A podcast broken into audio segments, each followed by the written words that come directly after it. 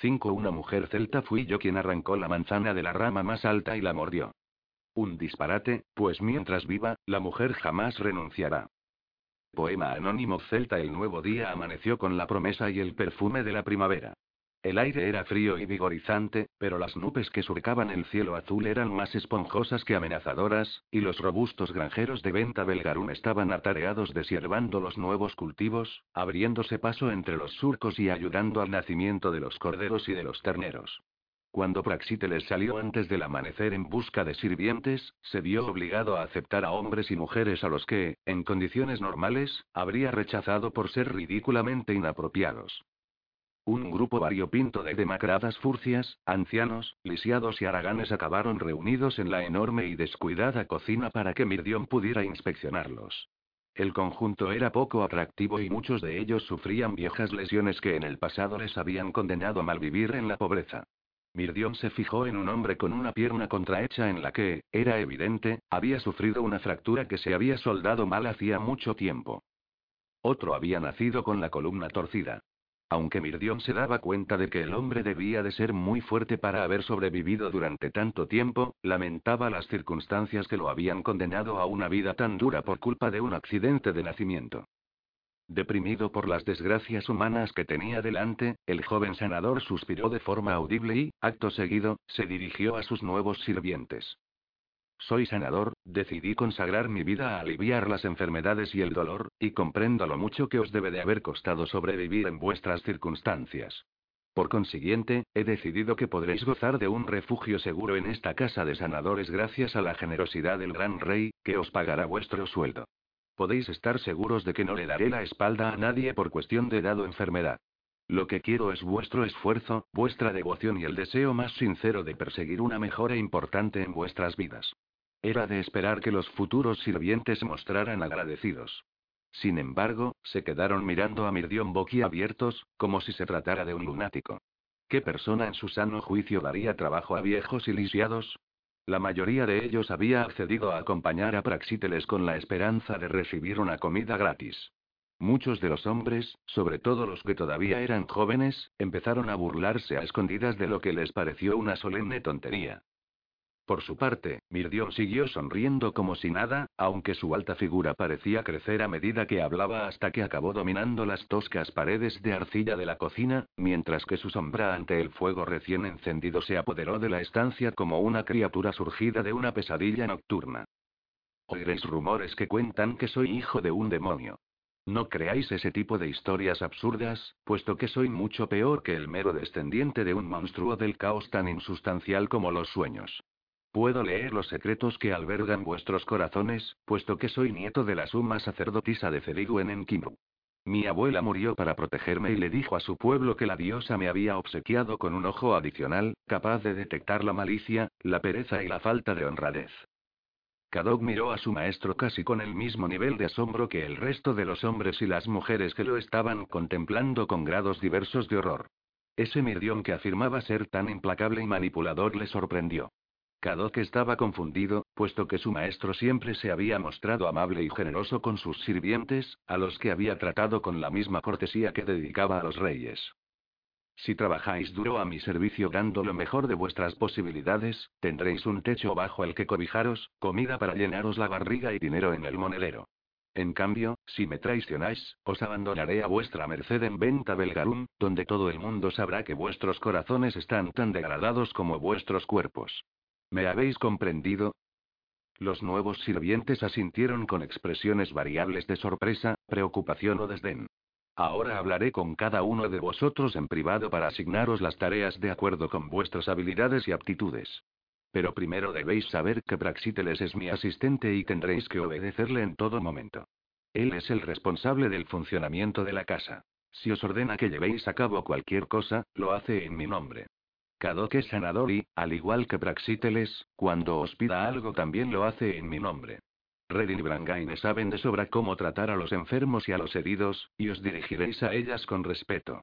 Si necesitan que les prestéis algún servicio, debéis responder dando el máximo de vuestra capacidad. Tal vez algunos demostraréis aptitudes para el desempeño de funciones que merezcan una cierta preferencia. En ese caso, la decisión final será igualmente vuestra. Y ahora, un guiso caliente os ayudará a pasar el resto de la noche a los que estéis hambrientos, mientras yo empiezo a hablar con cada uno de vosotros. El extraño elenco de hombres y mujeres, jóvenes y viejos, quedó sumido en un silencio indeciso. Mirdion señaló al hombre más joven, que sufría la tortura de tener uno de los brazos marchito y había cometido el error de burlarse abiertamente cuando el sanador había empezado a hablar. El hombre se estremeció visiblemente, pero siguió a su nuevo señor hasta el interior de la casa, por el pasillo y hasta el scriptorium. Una vez allí, Mirdion se sentó entre las cajas y los bultos que contenían sus posesiones. ¿Cómo te llamas? preguntó Mirdion con la voz cortante. El hombre agachó la cabeza y fijó la mirada en sus sucios y desnudos pies. Me llaman Fingal, que significa bello extranjero. El nombre fue una broma de mi madre que, al ver que nacía con este brazo, consideró que sería peor que inútil. Y así es. Muéstrame esa extremidad, Fingal le pidió Mirdion.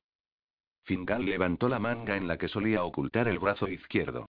El antebrazo era extremadamente corto y subdesarrollado, y los músculos estaban debilitados por la falta de uso a lo largo de los años. La mano era pequeña y los dedos eran tan cortos que prácticamente resultaban inútiles. Sin embargo, Mirdion se dio cuenta de que el pulgar del hombre era normal, tanto en tamaño como en aspecto. Aunque ese brazo era casi 10 centímetros más corto que el otro, el miembro lisiado seguía manteniendo una fuerza considerable por encima del codo, de manera que resultaba evidente que Fingal utilizaba los músculos superiores para presionar objetos contra su cuerpo y mantenerlos agarrados y poder así manipularlos con la mano sana. A pesar de que tienes un cierto nivel de incapacidad, sigues siendo afortunado, Fingal dijo Mirdion. Tal vez te han dicho que no sirves para nada, pero tienes una buena musculatura en la parte superior del brazo, y un pulgar que te permite sostener cosas con la ayuda de los demás dedos. Si dejas de pensar en ti mismo como un inútil y empiezas a verte como un hombre, tal vez podamos ayudarte para que tengas mucha más movilidad en ese brazo. Nunca será un miembro bello, pero creo que puede llegar a servirte. Puedo diseñar una muñequera que te ayude a manipular una pala o una horca, y entonces podrías trabajar como cualquier hombre sano. Fingal no dijo nada, pero su rostro reflejaba claramente las dudas, el rencor y la ausencia de esperanza que alimentaban la rabia que sentía por dentro. Respóndeme con sinceridad. ¿Quieres que te traten como a un hombre y no como a un lisiado? Sí, gruñó Fingal con rencor. Claro que quiero que me traten como a un maldito hombre. ¿Y quién no? Ah, o sea que tenemos signos de ira y me alegro de comprobar que no te falta carácter. Bueno, Fingal, tú serás el jardinero jefe. Hay algo de terreno alrededor de la casa, no es mucho, que conste, pero tampoco está mal. Quiero que el muro exterior sea más alto y hay que plantar árboles. Unos árboles frutales nos ayudarán a ser más autosuficientes, igual que un huerto. Tener una parcela con hierbas medicinales es importante para que un sanador pueda cultivar los ingredientes que utiliza en sus tratamientos, y además me gustaría tener un bello atrio al que podamos hacer llegar nuestra propia agua. Yo me encargaré de los gastos que eso conlleve. Pero, antes, la vivienda para los sirvientes que está en la parte trasera de la propiedad está en pésimas condiciones. Lo primero que tienes que hacer es conseguir que sea un lugar habitable. El número y la variedad de las responsabilidades dejaron a Fingal confuso y abrumado. Poco acostumbrado a que lo vieran como a un hombre capaz, apenas consiguió tartamudear una afirmación titubeante. Bien. Y ahora elige a cuatro hombres o mujeres que creas que tienen los músculos, la paciencia y el carácter adecuados para trabajar contigo y obedecer tus órdenes. Te encargarás de los huertos, por lo que debes ser tú quien se responsabilice de los errores de los que trabajen a tu cargo. La mayoría de los nuevos sirvientes ha sufrido algún tipo de perjuicio, así que espero que los trates de manera justa y generosa. Cuando hayas elegido a tus ayudantes, diles que vengan a verme. En un pergamino limpio Mirdion escribió el nombre de Fingal y añadió debajo las letras que describían su nueva posición. A continuación, se esmeró en explicarle lo que había escrito y le advirtió de que todo lo que le había dicho en la cocina iba en serio. Te estoy dando una oportunidad, Fingal. Depende de ti aprovecharla o no. Convencido de que su nuevo señor estaba loco, Fingal volvió a la cocina en la que sus compañeros devoraban un guiso caliente preparado por Grangaine. Al ver que a él también le plantaba un cuenco delante, Fingal se lo agradeció con gesto ausente, puesto que ya estaba valorando la utilidad potencial de las diez personas que estaban sentadas en el suelo. Eligió a un anciano, delgado como un alambre, que sin embargo conservaba aún la mayoría de los dientes y tenía la piel bronceada como la madera de roble vieja. Luego seleccionó también a un chico que mostraba unas ganas evidentes de que lo eligieran, a una chica desfigurada por una marca de nacimiento que le cubría media cara y a otro hombre de avanzada edad. Se los mandó todos a Mirdion. Así pues, Ciaban, Orn, Berruin y Aidan pasaron a engrosar la lista de Mirdion como sirvientes externos bajo las órdenes de Fingal, que se los llevó para valorar las reformas necesarias para adecentar la vivienda que ocuparían. Mirdion descubrió que una mujer araña de unos 30 años era sorda a causa de una enfermedad que había sufrido durante la infancia. Podía hablar con mucha más claridad que los desdichados que nacen sin la capacidad de oír, y se había acostumbrado a leer los labios de la gente para descubrir lo que querían comunicarle. Pero la tragedia de su vida era que sus familiares la habían inducido a la prostitución porque habían creído que sería incapaz de desempeñar cualquier otra función. Había dado a luz a cuatro niños que habían sido vendidos tras el destete. Al final, cuando su belleza había empezado a marchitarse y los clientes habían dejado de valorarla debido a su ira, la habían abandonado en la calle. ¿Cómo te llamas, mujer? preguntó Mirdion en un tono más amable que el que había utilizado con Fingal, esforzándose en mover los labios poco a poco y con precisión. Me llamo Aude, respondió ella con la lengua ligeramente rígida como era común entre los sordos. Aude tenía un pelo maravilloso, tupido y rizado, de un color entre la miel y el fuego que a Mirdion le recordó al de Teguen, su primera mujer, que le había servido con amor y una absoluta honradez. El rostro de Aude estaba marcado por las privaciones que había sufrido, pero, aunque tenía la suciedad profundamente arraigada en la piel, el joven sanador quedó conmovido por el orgullo que la mujer había demostrado lavándose las manos y la cara en la medida de lo posible. Tú te encargarás de los niños de la casa, Aude decidió Mirdion. ¿Sabes tejer e hilar? Sí, señor, respondió ella con un cierto titubeo. La rapidez con la que había descifrado sus palabras convenció a Mirdion de que aquella mujer era más inteligente de lo que sugerían su expresión testaruda y sus respuestas sucintas. Pero no he utilizado ni lana ni lino desde hace muchos años. Todo lo que haya ocurrido en el pasado ha quedado atrás y en esta casa encontrarás una nueva vida. Además de los niños, te encargarás de los vendajes y de la limpieza de la casa. Busca a tres mujeres que puedan ayudarte. Elígelas bien y mándamelas aquí. Así pues, el nombre de Aude, el de una antigua esclava, Cady, y el de dos viudas, Dubiasair, también pasaron a engrosar la lista de Mirdion. Adifri, el hombre que había quedado lisiado debido a una fractura mal soldada en una pierna, lo puso al cargo del scriptorium, donde tendría que ocuparse de las hierbas y pociones que Mirdion utilizaba para desempeñar su oficio. Cadog le enseñaría las numerosas e importantes rutinas que constituían la columna vertebral del arte de sanar. Esa pierna no te impedirá llevar a cabo las tareas propias de un herbolario, Difri. Pero no cometas el error de creer que puedes aceptar el dinero del rey sin esforzarte. Más vale que te hagas a la idea de que tendrás que trabajar de sol a sol y de que tendrás que obedecer a Cadok en todo momento mientras desempeñas tus funciones. Sin embargo, un buen herbolario puede ganar bastante dinero en cualquier parte de estas islas.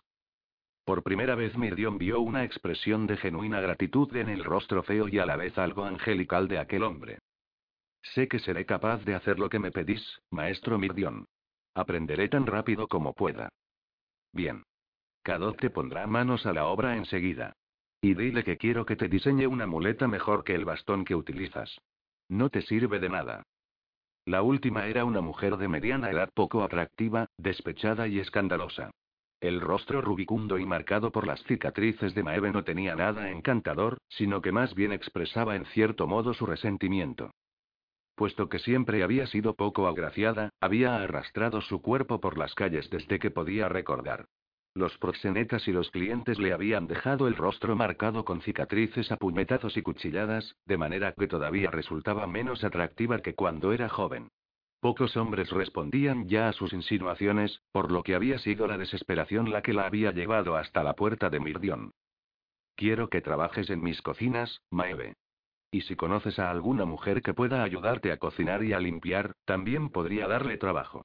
No me importa de dónde venga ni qué haya hecho en el pasado, pero pronto sabrás lo que requiero de ella. ¿Estás preparada para trabajar de sol a sol para ganarte el jornal, Maeve? Sí, señor. Y conozco a una mujer que me ayudará. Se llama Magourna y es amiga mía. Las que nos hemos abierto de piernas en las calles sabemos cuál es nuestro lugar en el mundo. No servimos más que para saciar a cualquier hombre que sienta la urgencia de poseer a una mujer. No vuelvas a referirte a ti misma de ese modo, Maeve. Todavía puedes convertirte en una valiosa sirvienta. Perdonadme si he hablado con crudeza, señor. Tal vez ni siquiera sea digna para trabajar en vuestras cocinas. Eso tendremos que verlo, Maeve. Lo único que faltaba era encontrar una tarea para el hombre que tenía la columna vertebral torcida.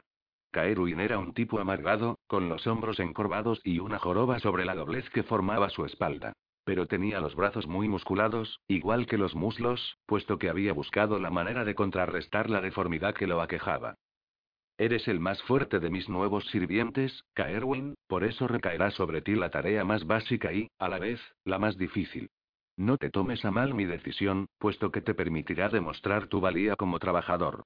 Ninguna vida funciona sin un hombre realmente capaz, y no bromeo cuando te describo de ese modo. Alguien tiene que cortar la leña para el fuego de la cocina. Alguien tiene que trasladar, fregar y llenar los calderos, y seguramente se te pedirá que muevas objetos incluso más pesados que las mujeres no podrán manejar. ¿Puedes aceptar estas tareas sin que eso te ofenda? Es un trabajo honrado e importante, aunque solo yo comprenda su verdadero valor. Kaeruin miró fijamente al sanador para intentar discernir si lo estaba tratando con condescendencia. Al no detectar más que respeto, asintió de un modo extraño con los ojos ligeramente húmedos. La respuesta emotiva de aquel hombre contrahecho le dio ánimos a Mirdión. Sí. Puedo hacer eso y más, señor. Trabajar como un hombre sin el insulto que supone la caridad o la lástima es más que suficiente para mí. No tomes la decisión antes de saber lo que espero de ti, bromeó Mirdión antes de dar por finalizada la conversación.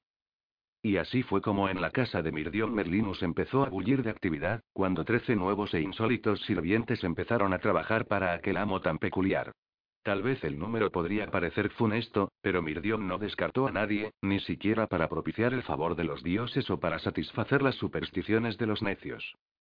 Al atardecer, justo antes de que el sol desapareciera por el oeste entre nubes rojizas, Mirdion volvió al palacio de Ambrosio, consciente de la promesa que le había hecho a su nuevo señor. Poco después de unirse a la ruidosa multitud que se apiñaba en la antecámara de la sala de audiencias, Mirdion se dio cuenta de que la rapidez no era una característica exclusiva de Uther, sino también de Ambrosio en cuanto tomaba una decisión. Había tres escribas sentados ante pequeñas mesas plegables, armados con pergaminos y materiales para escribir, preparados para ponerse manos a la obra. Con cierto regocijo, Mirdion se dio cuenta de que el escriba más joven iba vestido y llevaba la tonsura de un sacerdote cristiano. Ambrosio aprende rápido, pensó. Y también debe de ser un hombre persuasivo, si el prelado superior de Venta Belgarun le ha cedido los servicios de un joven clérigo tan valioso. Cuando un aristócrata prepotente que había participado en la disputa por la herencia de Reeste Penryal el día anterior se abrió paso hasta colocarse en primera fila, un anciano se adelantó hasta el centro de la sala de audiencias armado con un largo báculo con el extremo dorado. Enseguida golpeó el suelo con el bastón tres veces y ordenó a las familias enfrentadas que se presentaran. ¿Quién es el anciano caballero del báculo? Le preguntó Mirdión en voz baja a un guerrero que tenía al lado. El hombre miró al sanador con cierta reserva. El anciano es Madok Ben Madad, el rey de los que en su momento fueron los cantiacos. Mi amo dio cobijo a los miembros de su tribu cuando estos abandonaron el sudeste y el rey Madok ha sido nombrados en escala hoy mismo. Nos han dicho que todos los demandantes tendrán que pasar por Madoc antes de importunar al rey. Casi en el mismo momento, el demandante le lanzó una mirada al senescal. ¿Quién eres tú para darle órdenes a un noble? Le espetó en tono grosero. Madoc Ben Madag escrutó con sus duros ojos de ágata al que se había dirigido a él de un modo tan ordinario. Desde el día de hoy, ejerceré de senescal del gran rey de los britanos. Sabéis perfectamente quién soy, señor. Perdonaré vuestra grosería de momento, pero el guardia del rey Ambrosio os echará de la sesión si seguís con esa actitud. ¿Habéis comprendido? Un murmullo de voces susurradas llenó la larga sala mientras el robusto demandante se sonrojaba de forma visible. Por suerte, uno de sus compañeros le dio un ligero cogazo en la barriga al ver que se disponía a abrir la boca para protestar. El tribunal de Ambrosio, gran rey de los britanos, está reunido, bramó la voz autoritaria del senescal, que sin duda era la parte más poderosa de su anciano cuerpo. Los herederos de la casa de Reeste Penryal, que den un paso adelante para darse a conocer. Como senescal debo advertir que todos los hombres tendrán que hablar a través de mí si quieren que el tribunal los escuche. Los gritos indecorosos o las peleas se resolverán con la expulsión inmediata y la desatención de las demandas. Los familiares de R.C. Penryal se calmaron enseguida cuando Ulfin y Bota avanzaron hasta flanquear al anciano y, para sorpresa de todos los presentes, la audiencia empezó sin complicaciones. Ambrosio apenas tuvo que intervenir y no tardó en tomar una decisión y emitir su sentencia. Gracias a su habilidad a la hora de tratar a los demandantes, el viejo Maddox sabía perfectamente las preguntas que tenía que hacerles a cada una de las partes enfrentadas, de manera que la verdad salió a la luz mucho más rápido de lo que cualquiera de los presentes habría creído posible a juzgar por el espectáculo que había tenido lugar el día anterior. Para sorpresa de todos, la cuestión se resolvió enseguida. Cuando Mirdión se reunió con Ambrosio en los aposentos del rey, éste le pidió de inmediato al senador su opinión acerca de los cambios que había realizado. Mirdión percibió el rostro sofocado y los pasos nerviosos del gran rey, y le dio una respuesta sincera y entusiasta. Habéis obrado maravillas en un solo día, Majestad. Y la elección de Madoc ha sido todo un acierto. De un solo golpe habéis concedido a la tribu de los cantiacos el honor que merece y habéis conseguido a un experimentado negociador que os simplificará la vida. No puedo más que felicitaros, Majestad. Ambrosio se sonrojó ante aquellas generosas palabras y Mirdión se preguntó cuántos elogios directos habría recibido el gran rey a lo largo de su vida. Muy pocos supuso el senador con tristeza. Los parientes que vagan mendigando un refugio difícilmente son vistos con aprobación. Ambrosio y Uther tienen que ser fuertes para haber sobrevivido a ese inicio tan poco prometedor en la vida. A continuación, Ambrosio pidió a Mirdion que le contara lo que había hecho durante el día, incluyendo la selección de los sirvientes, las tareas que les había asignado y los motivos que explicaban tales decisiones. Algo sorprendido por el interés del rey, Mirdion respondió también como pudo y Ambrosio insistió en que le describiera al detalle todos los nuevos cargos. Me da la impresión de que has contratado solo a viejos, lisiados y cojos, Mirdión. Ahora que lo pienso, Kadok, Praxíteles y tus mujeres tampoco están ilesos. ¿Te has propuesto ayudar a los que no puedes sanar? Nunca he pensado en mis acciones desde ese punto de vista, Majestad. Las situaciones surgen y yo respondo ante ellas, pero casi nunca me han decepcionado quienes han trabajado para mí. Incluso la persona más perjudicada puede resultar útil. Por ejemplo, Fingal está discapacitado desde que nació, pero ha aprendido muchas maneras de utilizar esa mano mal formada y me ha sorprendido lo competente que es haciendo su trabajo después de haberle diseñado un soporte de cuero para el brazo. Era el hombre con más predisposición a rebelarse contra mis reglas, por lo que le he dado un puesto de responsabilidad enseguida. No ha pasado ni un día entero, pero creo que ya ha conseguido despertar el entusiasmo de los que tiene a su cargo y parece estar trabajando más de lo que yo había previsto. De todos modos, Majestad, vos habéis hecho lo mismo con un anciano rey al que habéis convertido en vuestro senescal. Supongo que sí. Ambrosio se quedó mirando el vino con aire pensativo. Brindemos a la salud de mi nuevo maestro de espías. He estado pensando todo el día en este espinoso problema, pero solo se me ocurre una persona a la que pueda confiar mis intereses. Y ese hombre eres tú, Mirdion Merlinus. ¿Por qué yo? preguntó Mirdion con una exclamación ahogada. Yo no conozco a nadie, acabo de regresar después de un largo periodo de tiempo en tierras extranjeras. ¿Y qué? Nadie digno de mención creerá que alguien tan joven y tan devotamente dedicado a sanar a la gente como tú podría desempeñar una tarea en un mundo tan secreto. Además, serviste a Vortigern. Estoy seguro de que encontrarás ojos y oídos dispuestos a servirte para ello entre los que has ayudado a recuperar la salud en el pasado. Eres el hombre perfecto para la tarea. El rey hizo una pausa y miró fijamente a Mirdión. El joven sintió toda la fuerza del atractivo del gran rey y notó que sucumbía a su encanto. Escúchame, Mirdión, y espero que creas todo cuanto te diré. Soy lo suficientemente sincero para admitir que no puedo confiar en ti por completo, aunque no es culpa tuya. Sé muchas cosas sobre ti, puesto que la semilla de un demonio se recuerda con tanto afecto como temor. He solicitado saber detalles acerca de tu vida y pronto habré obtenido todo cuanto necesito saber. No temo ningún tipo de investigación de mi pasado, Majestad, pero ¿quién puede llegar a conocer los entresijos del corazón de otro hombre? Incluso si accediera a serviros en este asunto, podría equivocarme al juzgar a los hombres. Podría causar más mal que bien. Ambrosio esbozó una amplia sonrisa, como si Mirdión hubiera superado algún tipo de prueba. Cuando volvió a hablar, fue como si los temores de Mirdion estuvieran fuera de lugar. Te pediré que me mantengas informado en todo momento de todas las redes que crees, pero no interferiré ni divulgaré tu papel en mi corte. Por encima de todo, me interesa mantenerte en secreto y, por consiguiente, seguro. Pero debes perdonarme si en ocasiones llego a dudar de ti. Tengo pocos motivos para confiar en nadie, si bien me he dado cuenta de que compartimos una cualidad de otredad y soledad, por lo que creo conocerte bien. Además, si cometes errores, ¿cómo puedo culparte? Yo también los cometo. No obstante, para construir una red de espionaje hace falta tiempo y un gran desembolso de oro. Sé que vos tenéis las riquezas, pero ¿cómo encontraré yo el tiempo para atravesar el país buscando a hombres capaces de arriesgar sus vidas viviendo a la sombra de los sajones? ¿Cómo encontraré a hombres que puedan espiar a vuestros reyes tribales, que probablemente sea el papel más importante de todos? A mi parecer, me estáis pidiendo demasiado, Majestad. ¿De verdad? Bueno, mi necesidad es apremiante, amigo mío, por lo que tengo poco tiempo para ponerme a elegir. Un maestro de espías debe ser inteligente y como tú. Un maestro de espías debe saber juzgar bien a los hombres y como tú. ¿Me servirás, Mirdión? Pero si solo me conocéis desde hace dos días. Me decís que no sois confiado, pero, por la madre cuyo nombre no debe pronunciarse, me sorprende que depositéis tantas esperanzas en un sanador ambulante. Siento el peso de vuestras expectativas, Majestad. La decisión debes tomarla tú, Mirdión, y quiero que me respondas con sinceridad, dijo Ambrosio con calma, ocultando cualquier tipo de preocupación o de entusiasmo que pudiera sentir. El joven suspiró. En realidad no quería comprometerse con tantos proyectos a la vez. No había previsto la posibilidad de tener que formar a sanadores para que pudieran sustituir su propio compromiso con el oficio, de llevar una gran casa o de ejercer su actividad en una gran ciudad. Las tranquilas playas de Segontium habrían bastado para llenar el vacío de su corazón. Sin embargo, empezaba a sentir el gusanillo de la ambición en lo más hondo de su mente y puso su fértil imaginación a trabajar en el problema.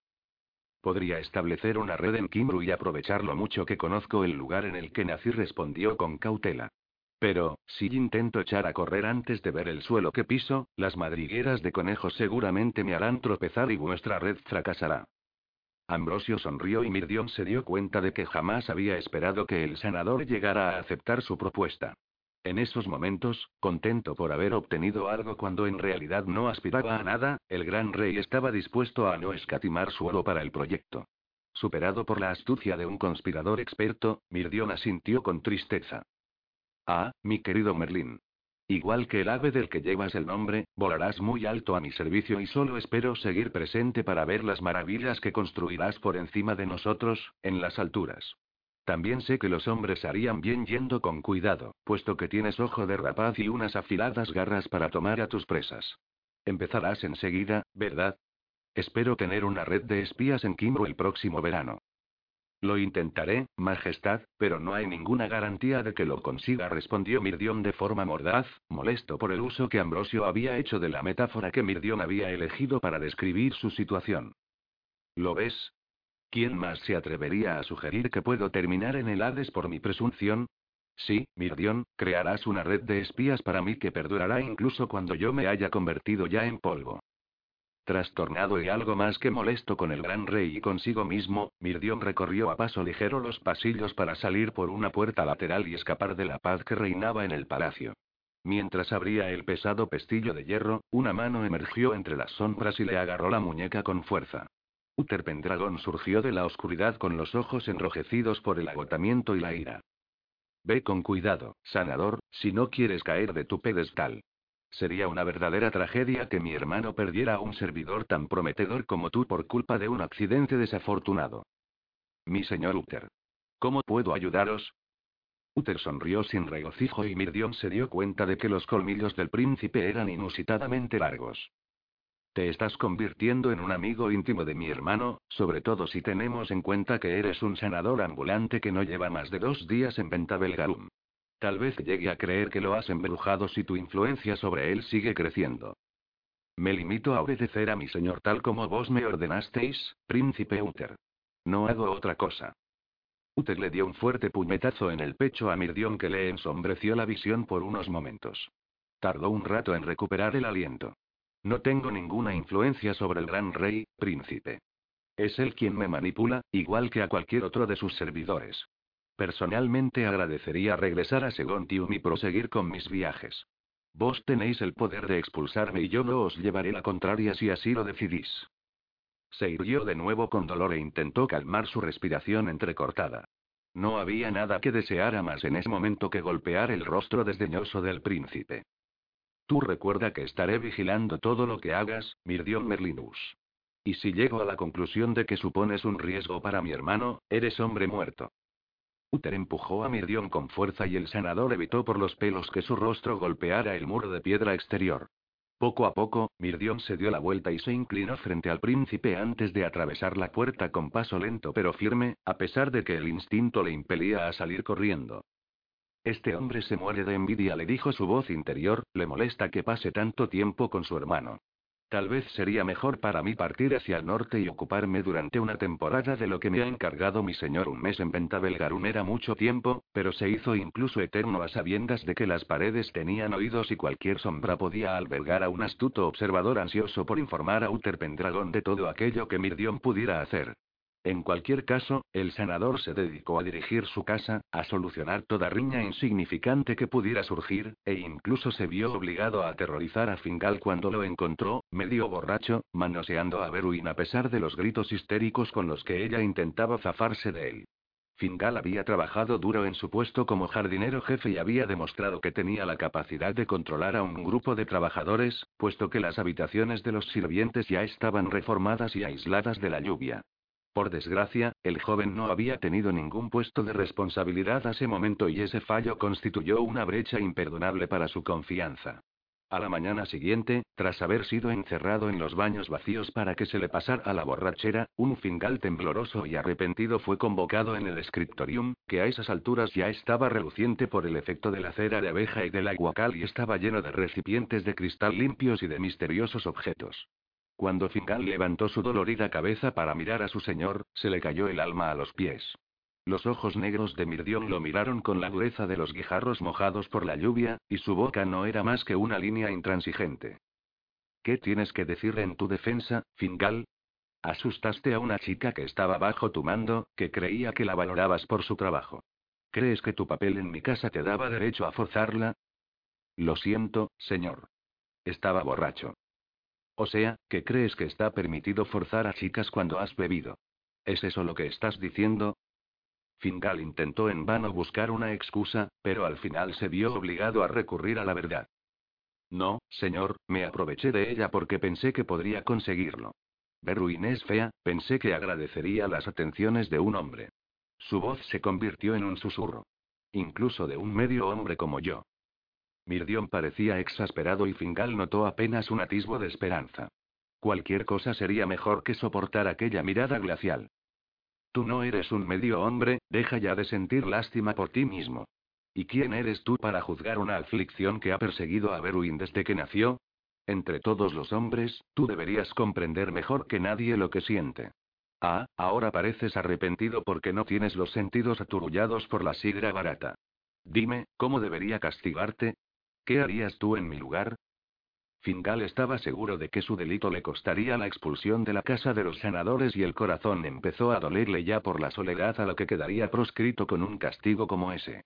Titubeando, le expresó sus pensamientos a su señor. Sí, Fingal, debería expulsarte para dar ejemplo y para que los demás sirvientes no me desobedezcan también. Pero has sido sincero conmigo, por lo que te permitiré elegir. Primero debes suplicarle perdón a Beruini y de todo corazón. Luego, si eres capaz de soportar diez latigazos en la espalda con la correa de Kadok, tal vez te permita seguir a mi servicio. Kadok no consiguió mantenerse firme donde estaba, junto a la puerta. No estaba seguro de si sería capaz de azotar a un hombre, sobre todo porque diez latigazos penetrarían en la piel de Fingal y harían correr la sangre. Por otro lado, Fingal se mostró eufórico. Acepto el castigo, señor, incluso más. Lamento lo que hice y no pienso volver a beber. Eso no es lo que busco con el castigo, Fingal. Puedes beber, por supuesto. Yo también lo hago. Pero intentar aprovecharte de una mujer es algo muy distinto. Con paso firme, Fingal se dirigió hacia el atrio en el que estaban reunidos los demás sirvientes, que habían adivinado las intenciones de Mirdion y escucharon con atención cuando éste les explicó el castigo elegido por Fingal, tras lo que asintieron con una extraña sonrisa en los labios como señal de aprobación ante la sabiduría de su señor. Cuando Fingal le pidió perdón a Berwin, de rodillas y con la cabeza gacha, demostraron su satisfacción con gran estruendo. La pobre Berwin rompió a llorar. A continuación, como un hombre que se prepara para una ejecución, Fingal se quitó la tosca túnica llena de manchas con la que se cubría el torso. Las dos tiras de cuero que le habían diseñado para que pudiera asir mejor el pico o la pala seguían atadas a su muñeca y a su antebrazo, puesto que Fingal nunca se quitaba el obsequio de Mirdion que lo liberaba de su deformidad. Mirdion se armó de valor para afrontar el suplicio que tenía por delante. Tu correa, Kadok, si eres tan amable, solicitó con calma y los ojos clavados en el torso de Fingal. Los sirvientes se sorprendieron, puesto que todo indicaba que su señor se proponía aplicar personalmente el castigo. Uno a uno, le asestó los golpes. Al principio no parecieron tan malos, pero la carne castigada se magulló e hinchó rápidamente y, aunque Mirdion intentó evitar las áreas que ya había azotado, la piel empezó a abrirse con el sexto latigazo. Tanto Mirdion como Fingal sufrieron mucho con los últimos cuatro golpes, pero el sirviente consiguió mantenerse en pie hasta el final, a pesar de que la sangre había empezado a brotar ya del labio que había estado mordiéndose para intentar evitar los gemidos que se le escapaban sin querer. Cuando le hubo asestado el último latigazo, Fingal cayó de rodillas, jadeando sonoramente con la boca abierta. Mirdion ordenó enseguida que lo llevaran a las dependencias de los sirvientes y que lo tendieran boca abajo en su camastro. A continuación extendió un ungüento cicatrizante sobre unas vendas con sus propias manos y se dedicó a envolver con esmero las heridas de Fingal. Mezcló un poco de jugo de adormidera con agua caliente y animó al sirviente para que se lo bebiera.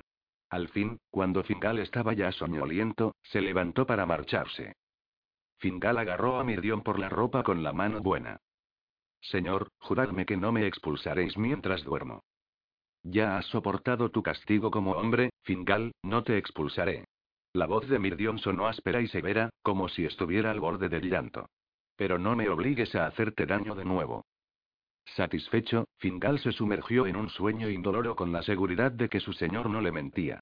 Solo Kadok supo que Mirdion bebió tres vasos de vino esa noche para poder afrontar las pesadillas que lo acosarían durante el sueño, aunque eso no bastó para evitar que el sanador pasara la noche entera llorando.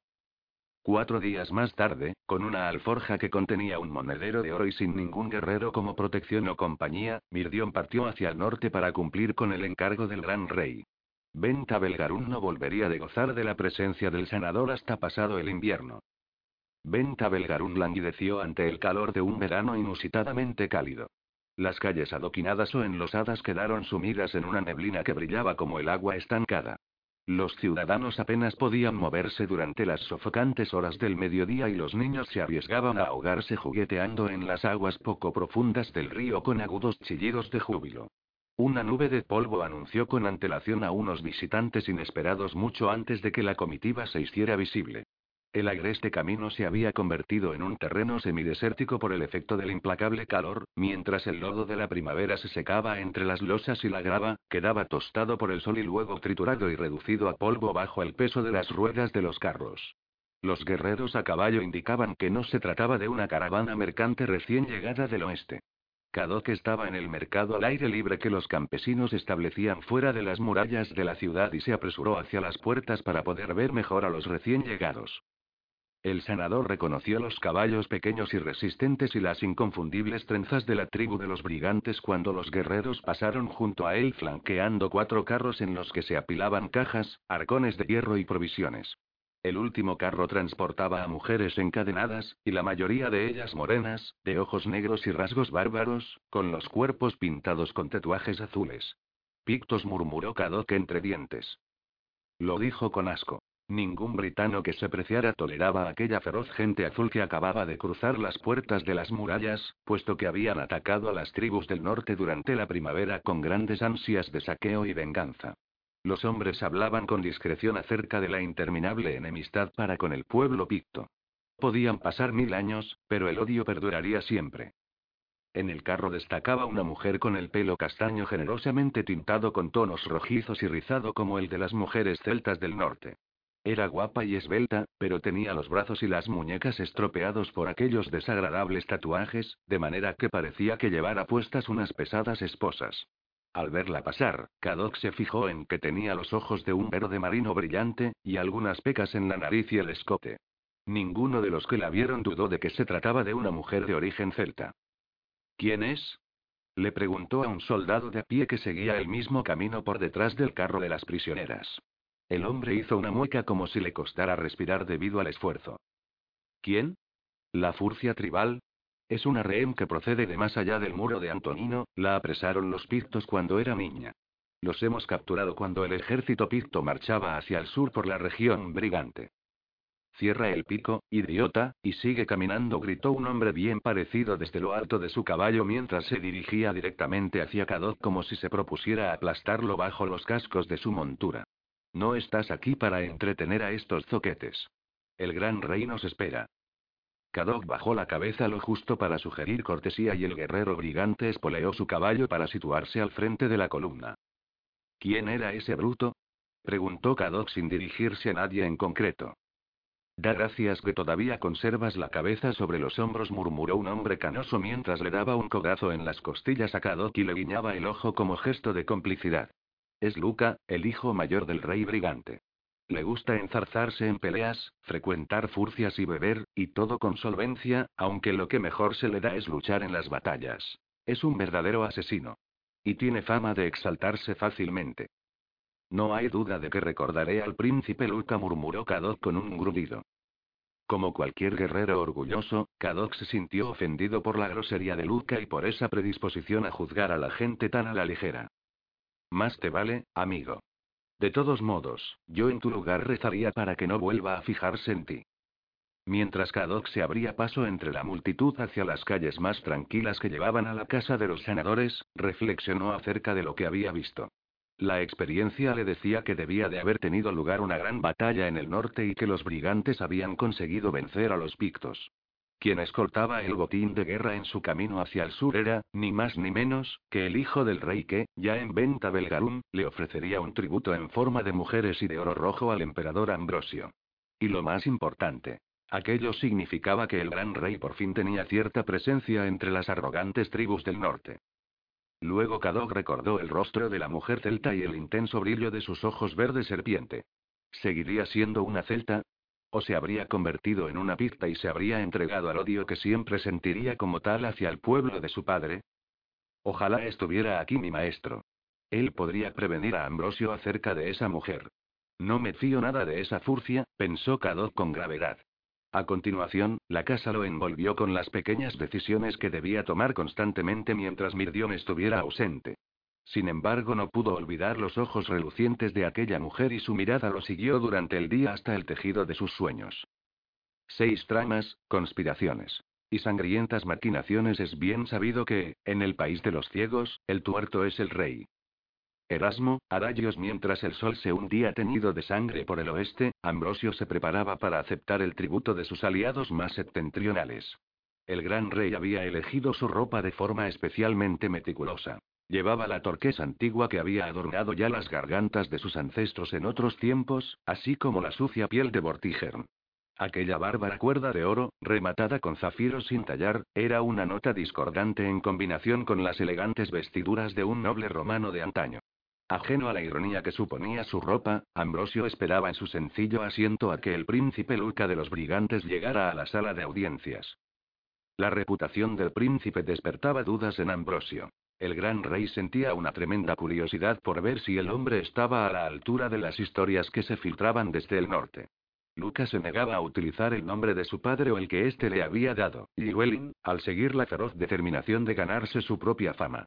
Aspirar al trono de la tribu brigante no le parecía suficiente, puesto que descartaba por completo su herencia al considerarla un mero accidente de nacimiento.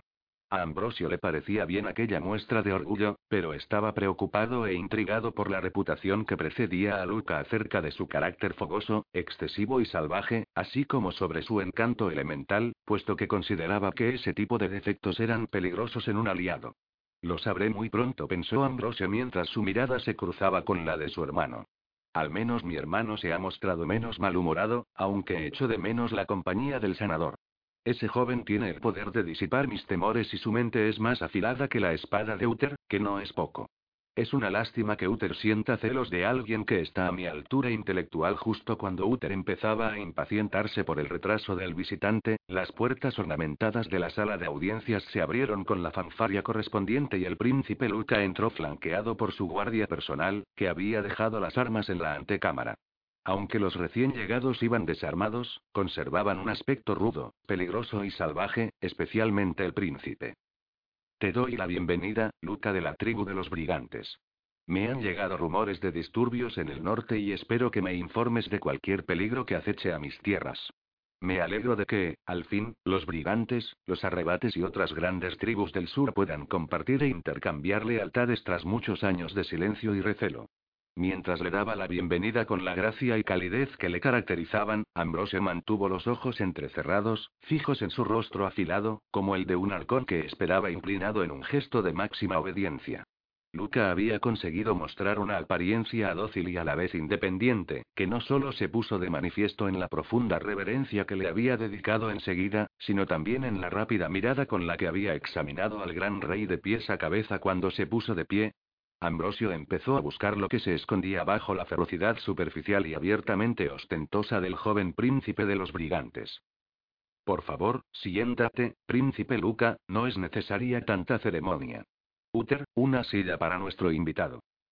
Esa simple petición estableció en las mentes de los presentes la idea de que Uther y Luca estaban al mismo nivel en la corte de Ambrosio. Lo que Uther pensó acerca de la situación fue imposible de adivinar. Su rostro se mantuvo ilegible. Se limitó a dirigir un gesto seco con la cabeza a un joven de su séquito. El príncipe Luca aceptó el sencillo taburete que le acercó un nervioso sirviente y, a continuación, se mostró claramente más relajado. Ambrosio detectó los ojos de color pardo ambarino que lo miraban con franqueza y lo evaluaban de forma algo inquietante. Luca era de estatura mediana, pero compensaba ese hecho con una forma física musculada y esbelta, y los movimientos rápidos de unas manos que resultaron ser tan inquietas como las de Ambrosio. Los dedos del príncipe eran largos y presentaban cicatrices propias del uso de la espada y de los muchos años que llevaba montando a caballo, aunque Ambrosio los imaginó acariciando a una mujer con suma facilidad.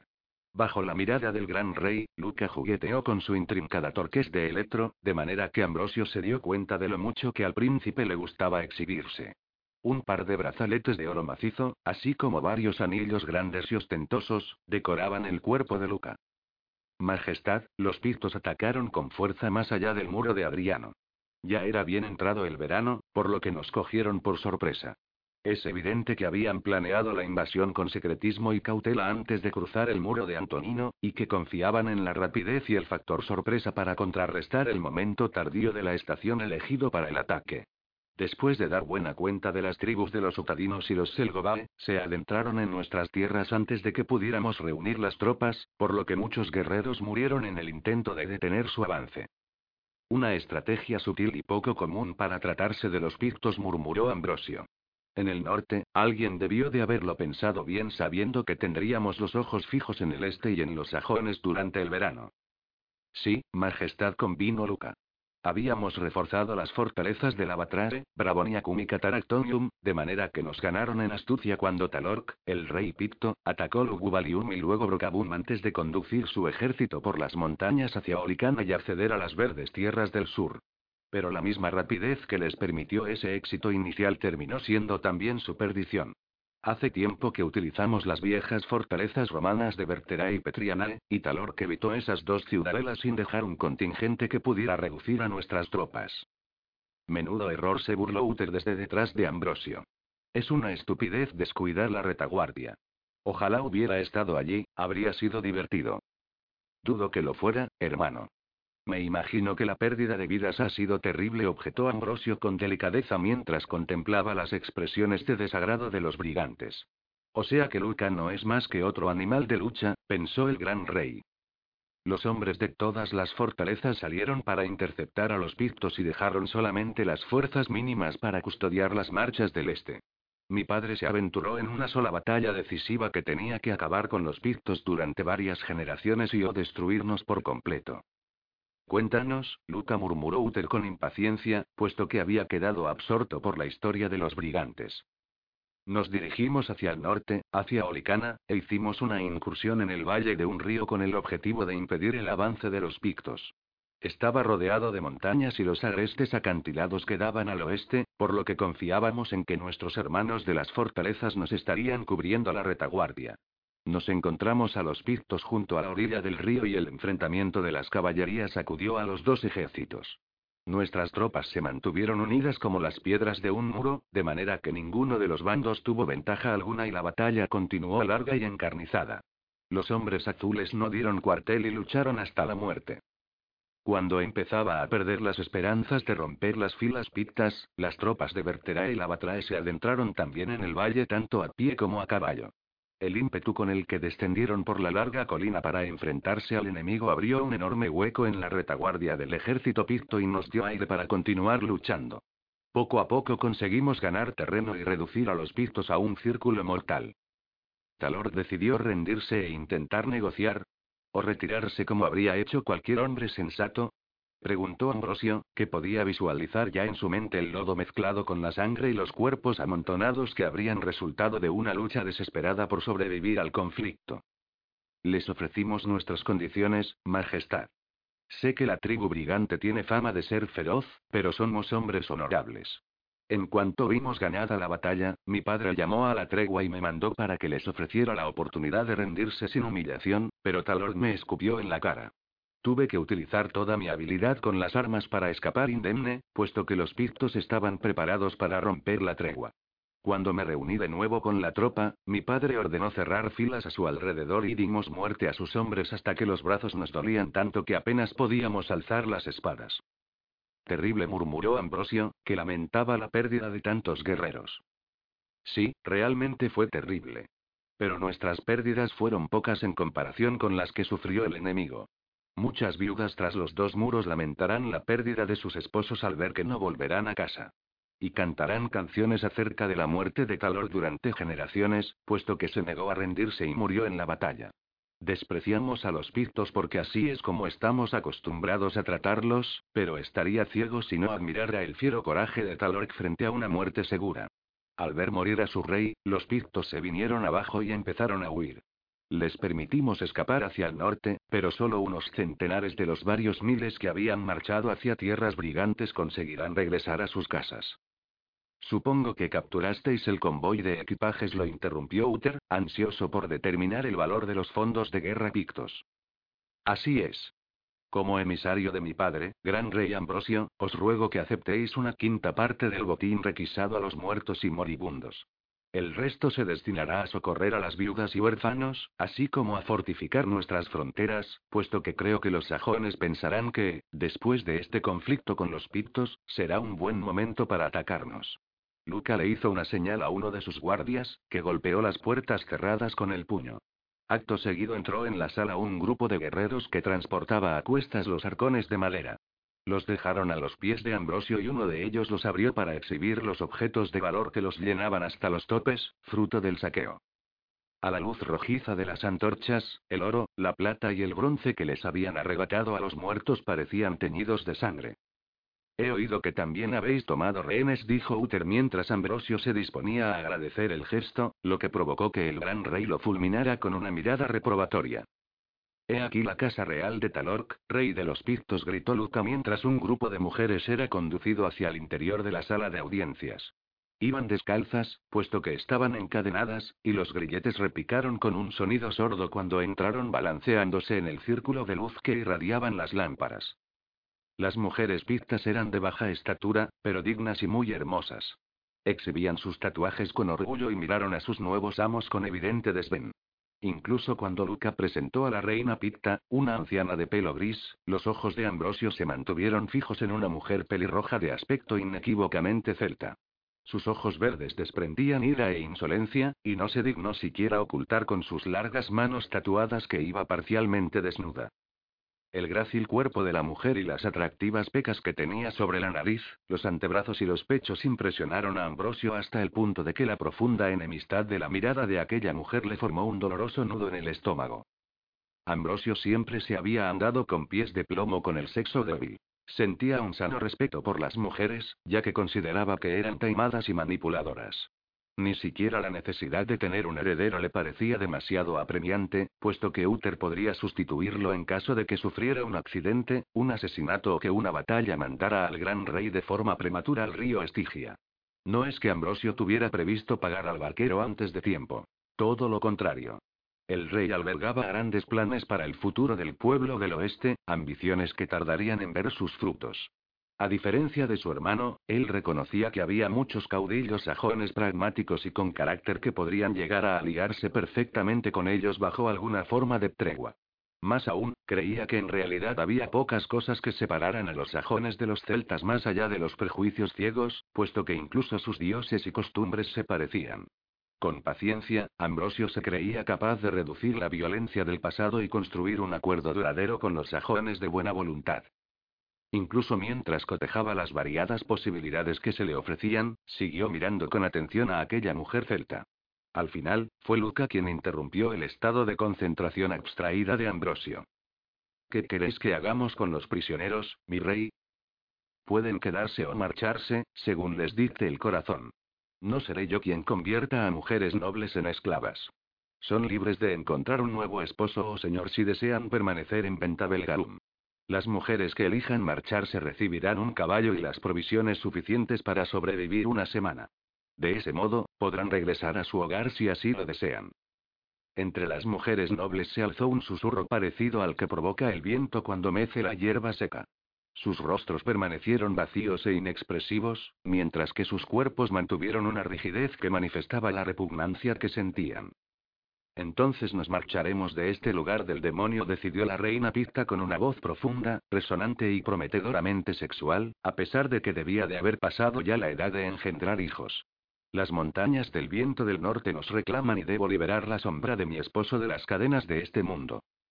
El resto de las mujeres asintió con un leve balanceo, al unísono, de manera que a Ambrosio le pareció que aquellas jóvenes eran en realidad flores, matas de brezo azuladas por los tatuajes y la negrura nocturna de sus cabelleras.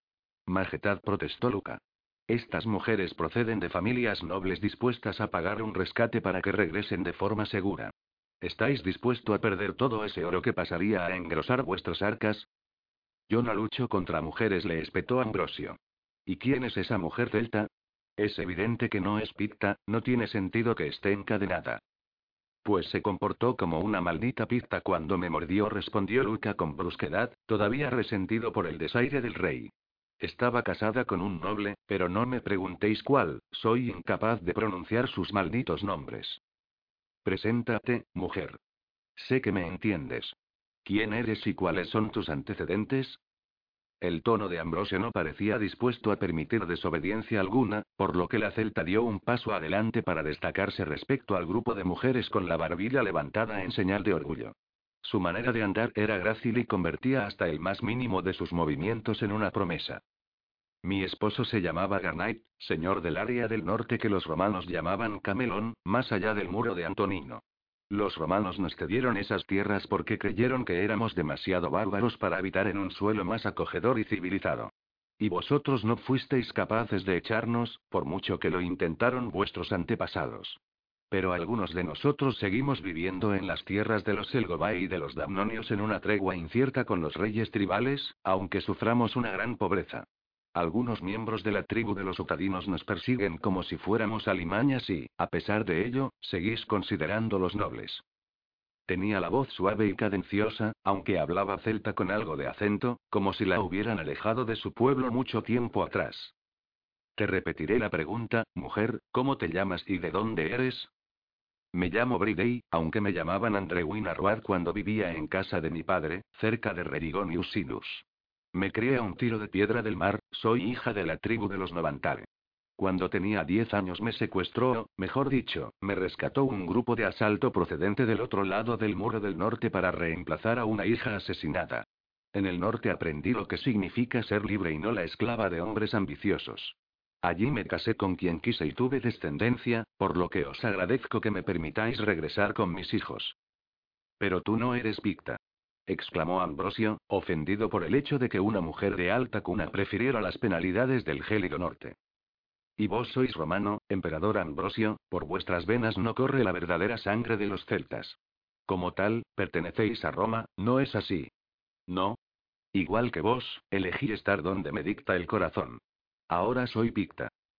Por linaje y estirpe, eres celta hasta que se determine si tu familia desea recuperarte. Si no se encuentra a nadie con vida o si tus parientes te rechazan, entonces podrás ir donde te plazca. Mientras tanto, podrás servir en mis cocinas. Bridey le lanzó a Ambrosio una mirada cargada de malicia que podría haber echado a perder los brotes tiernos de trigo de toda una cosecha. El gran rey esbozó una leve sonrisa al ver esa forma de desafío, aunque Uther apretó los puños ante la arrogancia de la mujer y decidió en silencio que seguramente sufriría un desafortunado accidente. No serviré al enemigo de mi pueblo. Tendréis que encadenarme. Por supuesto, señora mía, convino Ambrosio con tono sosegado. Si eso es lo que quieres. A continuación, mientras sacaban a las mujeres de la sala de audiencias, el gran rey se dio la vuelta para hablar con Luca y Uther. A Bridey se la llevaron encadenada. Tenía una gran pena en el corazón por el hecho de no poder estar con sus hijos, pero el orgullo le impidió echarse a llorar. Mirdión estaba hecho un ovillo sobre un nido de hojas secas, envuelto en su capa a las afueras de Tomenimur. Esperaba el momento de entrar en la ciudad, sumida de momento en la oscuridad de la noche. Había recorrido un gran trecho a caballo.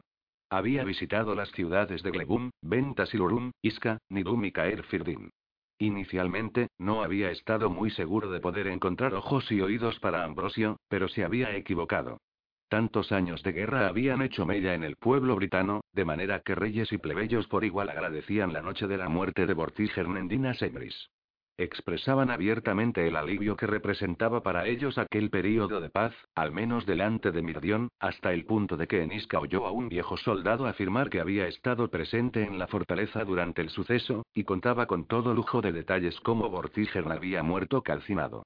Al principio, Mirdión había querido ocultarse avergonzado, pero se limitó a cubrirse el pelo con la capucha de la capa, se sentó en silencio al fondo de la posada y escuchó asombrado cómo se desarrollaba el insólito relato. Fuimos afortunados el día en el que los dioses se apiadaron de nosotros, explicaba el guerrero ante un público embelesado.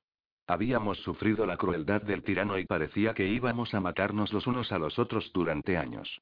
La guerra civil fue como convertir Kimbru en un páramo de viudas desconsoladas y niños hambrientos.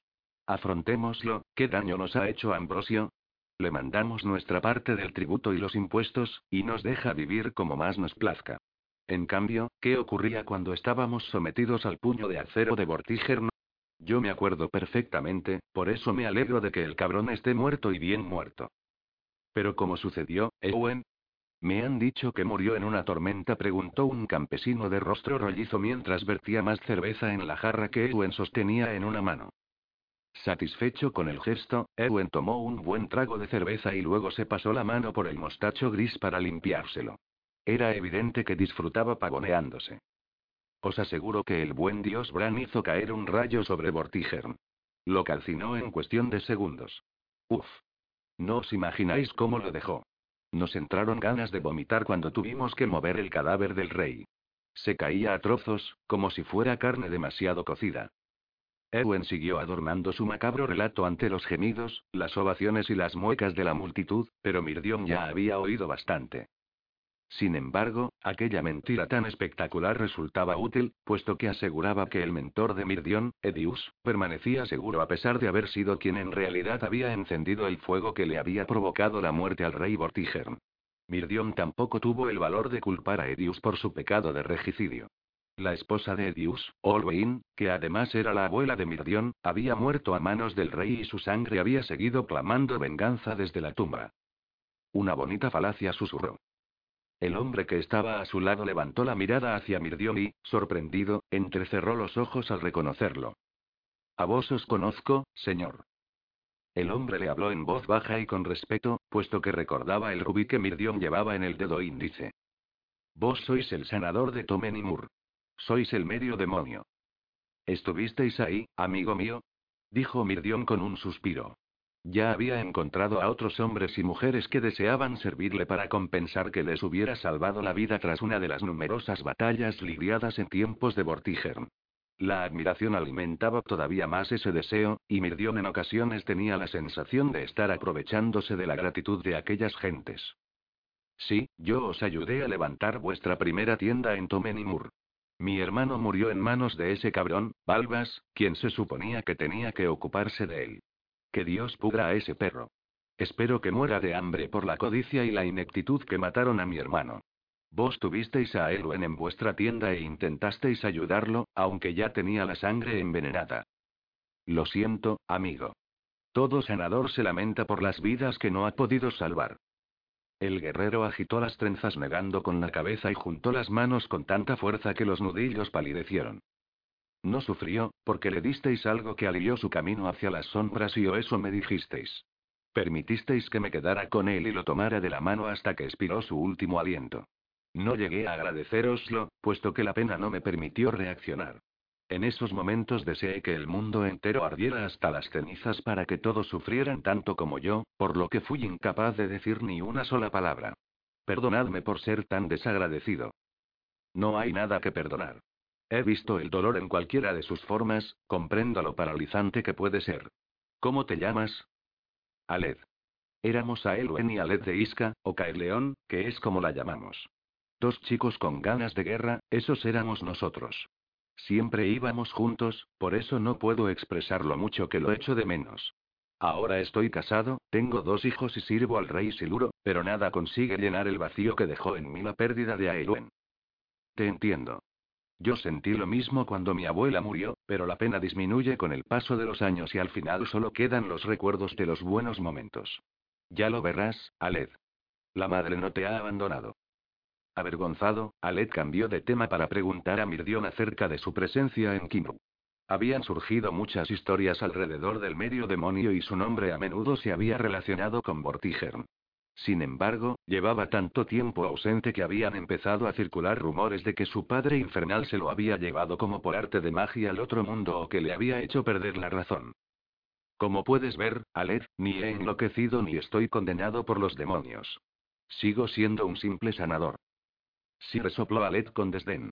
Y yo soy el gran rey de los britanos. Mirdion rió en voz baja. No. No hay duda de que tú no eres Ambrosio, Aled. De hecho, el gran rey es ahora mi señor y estoy aquí porque me ha enviado él por un asunto altamente secreto. Aled levantó una ceja con escepticismo. Venta Belgarún quedaba lejos, pero solo un fanfarrón imprudente sería capaz de afirmar tener esa confianza con el emperador Ambrosio. Os juro que no os habría creído capaz de servir tan felizmente a un rey extranjero. Yo tampoco, Aled. Pero he visto el mar intermedio desde la última vez que estuve en Kimru y he cambiado de opinión. No te imaginas la sangre que llega de derramarse en las guerras que tienen lugar cuando los romanos abandonan tierras que solían gobernar y las tribus migratorias llenan ese vacío. Todo acaba sucumbiendo. Puentes, calles, edificios, acueductos e incluso la ley. Los sajones no son nada en comparación con algunas de las tribus del otro lado del Litus Saxonicum. No, yo sirvo a Ambrosio porque él representa la ley, el orden y la fuerza para nuestro pueblo. Estoy de acuerdo con vos en que no necesitamos más reyes como Vortimero Catigern para librarnos de las tribus y clanes, pero eso de acoger con agrado a un extranjero va en contra de mis principios. Mirdion eligió con cuidado las palabras, porque Aled era justo el tipo de hombre que necesitaba. Un patriota racional y capaz de pensar con serenidad. La madre de Ambrosio era medio romana y medio tribal, y eso es algo que mucha gente olvida. Pero he hablado con él y te juro que siempre ha considerado que estas islas son su patria. Por la noche le gusta hablar de los años que pasó exiliado de la Britania en Roma y Constantinopla. Sigue pensando que son lugares bellos aunque extranjeros, si bien podría haberlos considerado su hogar. Pero le ocurrió lo mismo que a mí durante mi viaje a Constantinopla. Mientras estaba allí, ansiaba volver a ver el turbio cielo azul de la Britania. Tal vez tenga razón, gruñó Aled. Quizá me comporto como un idiota basando mis reservas en las nueve generaciones que me han precedido en este mismo suelo. Pero las tierras de mi familia pertenecieron a otros pueblos, incluidos los pictos, antes de que los celtas nos estableciéramos en la Britania. Supongo que el mundo está cambiando y nosotros debemos cambiar con él. El guerrero adoptó una expresión meditabunda y Mirdion aprovechó para levantarse y pedir otra jarra de cerveza. Cuando volvió, Aled estaba sumido en la melancolía. Por vuestra descripción de la Galia, la guerra podría durar años. Que la madre se apiade de nosotros.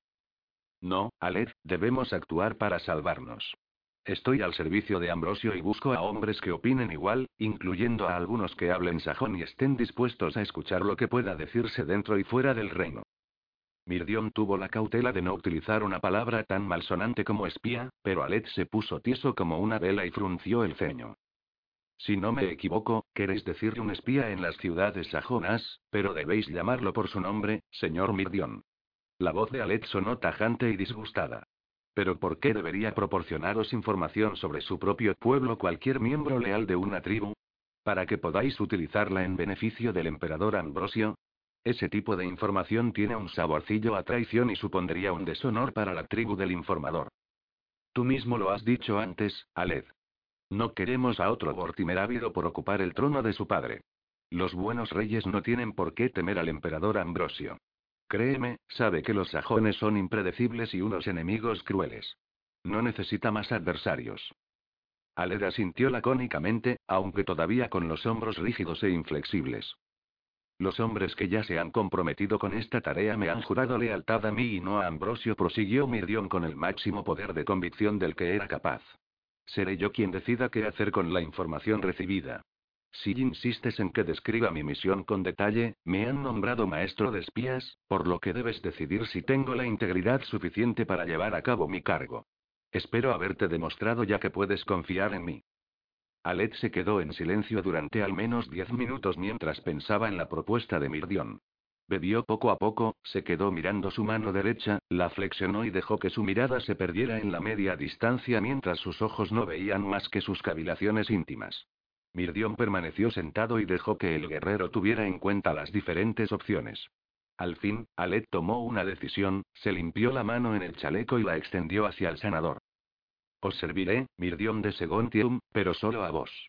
Confiaré en que actuéis de forma honorable con cualquier información que pueda daros, siempre que juréis guiaros por lo que sea mejor para nuestras tierras. Puedo jurártelo sin problemas, respondió Mirdion con una sonrisa. No le debo nada a Ambrosio ni a su hermano, lo que quiero es ver a un rey absolutamente comprometido con las tribus y la supervivencia de estas, y que gobierne el oeste como una nación en paz. Te juro que siempre permaneceré fiel a esta buena tierra, así como a las gentes que la cultivan y guían a las bestias por sus pastos, y que me negaré a arrodillarme ante cualquier hombre ebrio de poder. Los sajones son el enemigo y su avance debe detenerse. Así pues, de formas diversas, Mirdion viajó por el sur y fue encontrando a un hombre aquí y otro allá, hombres que juraron servirle personalmente a él en lugar de comprometerse a permanecer leales al gran rey. Al principio, Mirdion quedó intimidado por la responsabilidad que esos hombres fuertes depositaban en sus manos, pero por dentro pensaba también que los guerreros más sensatos preferían a los líderes cercanos, accesibles y humanos, puesto que pocas personas corrientes eran capaces de comprender las bregas políticas de los reyes. En Caer Firdin, Cleto una oreja y su hijo mayor juraron servir a Mirdion por el hilo de parentesco que los unía. Tía Fillard lloró desconsolada al ver de nuevo a su sobrino nieto, ya tan fuerte y poderoso, y en privado compartió con su esposo sus recuerdos acerca del nacimiento de Mirdion. A pesar de que el paso del tiempo había debilitado su visión y su memoria, recordaba el poderoso sentido del destino que se había tejido alrededor de la figura y el rostro de aquel apuesto joven. Ya lo verás, Cleto. Nuestro Mirdion será el hombre más poderoso del país, más importante todavía que el gran rey. Olwyn estaría orgullosa si pudiera verlo volar tan alto. Sí. Algún día podremos presumir de nuestro parentesco con el chico. Doy gracias a la diosa Fortuna por haber encontrado aquella alhaja para él. Tú encontraste el medallón, esposo mío, pero su desgraciada madre encontró el anillo. ¿Has visto que lo llevaba puesto en el dedo? Cleto se llenó de orgullo. Habían pasado muchos años, pero su memoria de hombre cada vez más anciano recordaba con más claridad los días lejanos que los sucesos del día anterior. En Isca, Aled había informado a Mirdion de que circulaban rumores acerca de un hombre de Ventasilurun que había quedado huérfano tras la invasión sajona de las colinas de los Demetas. Después de matar a sus padres, el grupo de invasores se había llevado al joven como esclavo. Al final, el prisionero había escapado de los sajones cuando rondaba los 20 años y había estado viviendo como un salvaje desde entonces. Incapaz de convivir en una sociedad humana normal, e impulsado por un odio palpitante y prácticamente incontenible, Gruffit vivía en los bosques y se dedicaba a cazar sajones de forma tan despiadada que incluso se estaba convirtiendo en leyenda. Estaba algo más al norte de Tomenimur cuando oí hablar de él por última vez. Estuvieron a punto de capturarlo de nuevo después de que asesinara a un comerciante sajón en el camino que salía de caer Firdin, pero escapó hacia el norte. No consigo imaginar cómo logra sobrevivir, pero si puedes encontrarlo y reparar su mente enajenada, tendrás a alguien capaz de hablar sajón y blandir un hacha. Y esa fue la razón por la que Mirdion se dirigió hacia el norte. Evitó las zonas peligrosas que rodeaban la vieja fortaleza a la que los romanos habían llamado Morigundum, y galopó hacia Segontium y el viejo hogar de su familia. Al llegar a las montañas se encontró con los habitantes de las colinas, otra de las madejas que formaban parte del tejido de su linaje. Eran personas de baja estatura, achaparradas, que parecían atrofiadas por los vientos severos, el frío que calaba los huesos y una vida llena de privaciones, puesto que en lugares tan agrestes como aquellos apenas era posible cultivar lo necesario para sobrevivir. Contemplaron al joven y apuesto visitante con ojos vidriosos y sintieron un terror supersticioso cuando se dieron cuenta de que tenía el pelo cada vez más blanco en la parte derecha, así como cuando percibieron el sentido de otredad que lo envolvía como si de una capa invisible se tratara. Una vez se encontraron frente a frente, aceptaron su dinero y compartieron con él lo que tenían por la memoria de su bisabuela y de su hermana Rillo, cuyos nombres aún recordaban con afecto y admiración. Sin embargo, no llegaron a explicarle lo mucho que lo temían, como tampoco le invitaron a entrar en sus hogares, que no eran más que círculos de pedernal con tejados de paja para cobijarse de la nieve. Tal vez temían que los maldijera a todos de forma inconsciente, pero fueran cuales fueran los motivos, Mirdion sobrellevó la soledad con el estoicismo de quien lleva un cilicio cristiano. En Caergay, Mirdion encontró una casa en ruinas de tamaño considerable, tal vez construida por los romanos para vigilar el camino hacia el norte. Un roble centenario había quedado desgarrado por un rayo y el tiempo había consumido su suave pulpa de madera, por lo que Mirdion encontró cobijo por una noche en la caverna que se había formado en la base. Un grueso sustrato de madera podrida y hojas secas le proporcionó un cómodo lecho, mientras que en un lago cercano encontró el agua helada que le permitió cenar un guiso de carne seca con hortalizas frescas y chiribías silvestres. La calma de las montañas se instaló en su corazón, los vientos hacían sonar las flautas de las ruinas de piedra como un coro de niños y al joven sanador le entraron ganas de llorar de emoción ante la belleza de aquellos lugares tan agrestes. Tomenimur era una ciudad amurallada construida por encima de la costa y expuesta a los vientos salvajes del mar. Mientras Mirdion trotaba envuelto en un silencio espeluznante hacia la casa de su madre, encontró consuelo en la visión de las rapaces que planeaban por encima de su cabeza, aunque demasiado elevadas para que sus ojos pudieran apreciar si se trataba de halcones, esmerejones o ratoneros. Vio una gran águila surcando las corrientes térmicas que ascendían desde un valle con las alas cómodamente extendidas sobre los torbellinos de aire, y el corazón se le alegró como si aquellos seres salvajes le hablaran de un futuro digno de la labor que estaba desempeñando. Sin embargo, también era consciente de las dificultades y temía el momento de encontrarse con su madre, que debía de rondar ya los cuarenta y tantos, y lo había odiado toda su vida. Pasó por el valle protegido en el que el ejército de Vortigern se había lamido las heridas y donde un Mirdión más joven había aprendido su oficio ataviado con un mandil de cuero y manchado de sangre hasta los codos, intentando salvar todas las vidas que podía. Vio el bosquecillo en el que había tenido plantada la tienda. La tierra era muy verde en los lugares en los que se habían enterrado a los muertos y las flores silvestres seguían creciendo en abundancia, aunque el otoño empezaba a dar paso al invierno. Parece que los muertos hacen renacer la vida desde sus tumbas. Realmente los sacerdotes cristianos dicen la verdad cuando afirman que toda carne es hierba, dijo Mirdión en voz alta para romper un silencio tan profundo que convertía en dolorosos el vacío del cielo, las montañas y la lejana vista del mar. En comparación con lo que llevaba recorrido hasta entonces, la ruta hasta Tomenimur le llevó poco tiempo. Mirdion atravesó las laderas en las que había amado a su primera mujer, aunque no recordaba ni su rostro ni nada más allá de su nombre. Lamentó aquella amnesia y maldijo lo informal que era el afecto de los hombres, así como la falta de sensibilidad que demostraba. Se había enamorado del cabello de aquella mujer y al fin consiguió recordarlo, salvaje y pelirrojo, a menudo atado con una cinta de colores. Allí, donde las flores secas seguían creciendo hacia el frío sol, Mirdión había quedado maravillado por sus túpidos rizos y había disfrutado de su cuerpo y del dulce vacío de sus promesas. Pero no importaba lo mucho que pudiera distraerse con recuerdos. Tomenimur apareció al fin ante él al término de un sendero estrecho que era poco más que un camino de cabras, un conjunto de pequeñas cabañas de muros oscuros y una vista sobre el mar plomizo.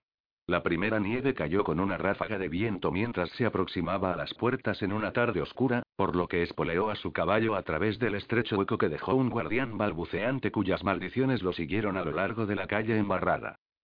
En Tomenimur había una única posada, una casucha que repugnó al joven sanador por el humo que llenaba el interior y la capa de mugre grasienta que cubría todas las superficies.